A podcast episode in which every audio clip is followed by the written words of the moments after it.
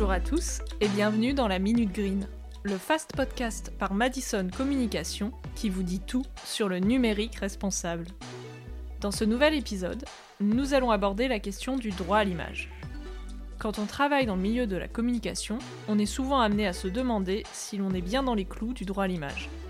Inutile de rappeler qu'il est impératif de le respecter, d'autant plus lorsque l'on souhaite apporter une dimension responsable à sa communication. Alors, a-t-on le droit de publier la photo d'une foule de personnes? Sous quelles conditions faut-il demander une autorisation de diffusion? Et surtout, pour quels usages? On vous propose de faire le point ensemble sur les réglementations à respecter. Tout d'abord, on va définir à quoi sert le droit à l'image. Il permet à quiconque d'autoriser ou de refuser la reproduction et la diffusion publique de son image.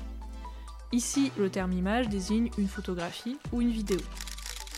Attention, il est important de distinguer le droit de photographier ou de filmer et le droit d'exploiter une photo ou une vidéo, autrement dit le droit d'auteur.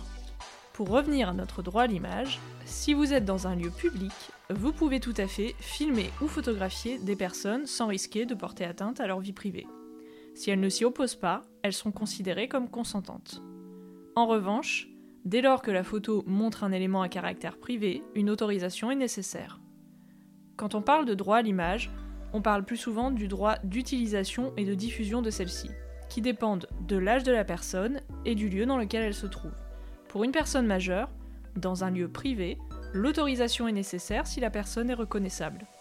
Dans un lieu public, elle est nécessaire si la personne est isolée et reconnaissable. Et ce qu'il s'agisse d'une image diffusée dans la presse, à la télévision, sur un site web ou sur les réseaux sociaux. Pour résumer, Photographier ou filmer une foule dans un lieu public est possible à partir du moment où les individus ne sont pas pris en gros plan et qu'aucune personne n'est isolée.